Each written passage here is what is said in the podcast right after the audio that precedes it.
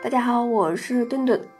那味道鲜美的炖汤，工作日的外卖，还有休息日的火锅烧烤，办公室的小零食，是不是都香得很呐？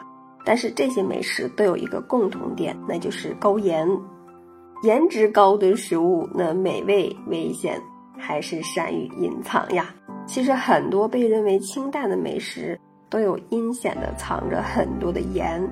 那为什么要避开这个高盐食物呢？哪些美食中的暗藏这个食盐呢？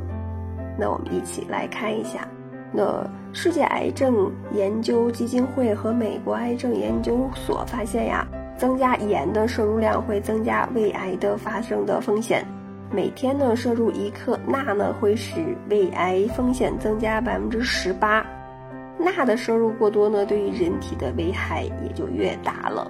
长期的高盐摄入呢，也会导致这个胃黏膜直接的损伤，发生这个广泛性、弥漫性的充血、水肿、糜烂、溃疡等等一些病理的改变，会使我们的胃黏膜细胞发生癌变的风险。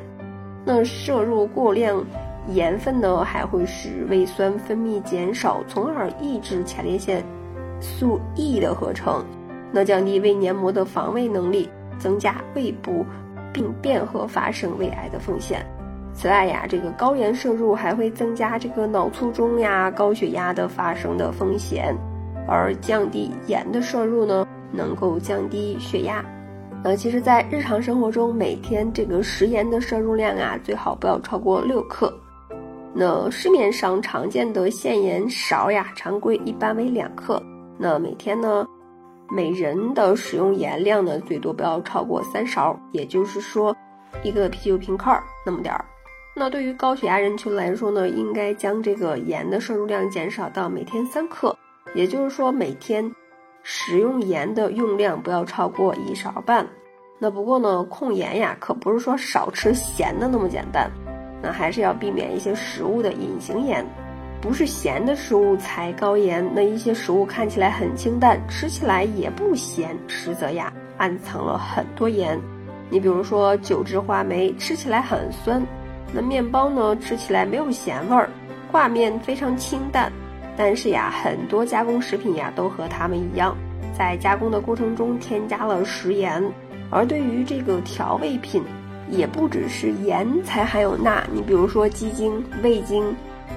那它的含钠量其实都是很高的，也应该特别注意。还有一些腌制的食品，你比如说泡菜、咸菜、腌肉，也是属于这个高盐高钠食品。那在购买的时候呀，一定要记得先看一下营养标签儿、营养成分表。钠的含量呀，如果超过百分之三十 NRV 的食品呢，就需要警惕了。由于隐藏的这个高钠食物太多了。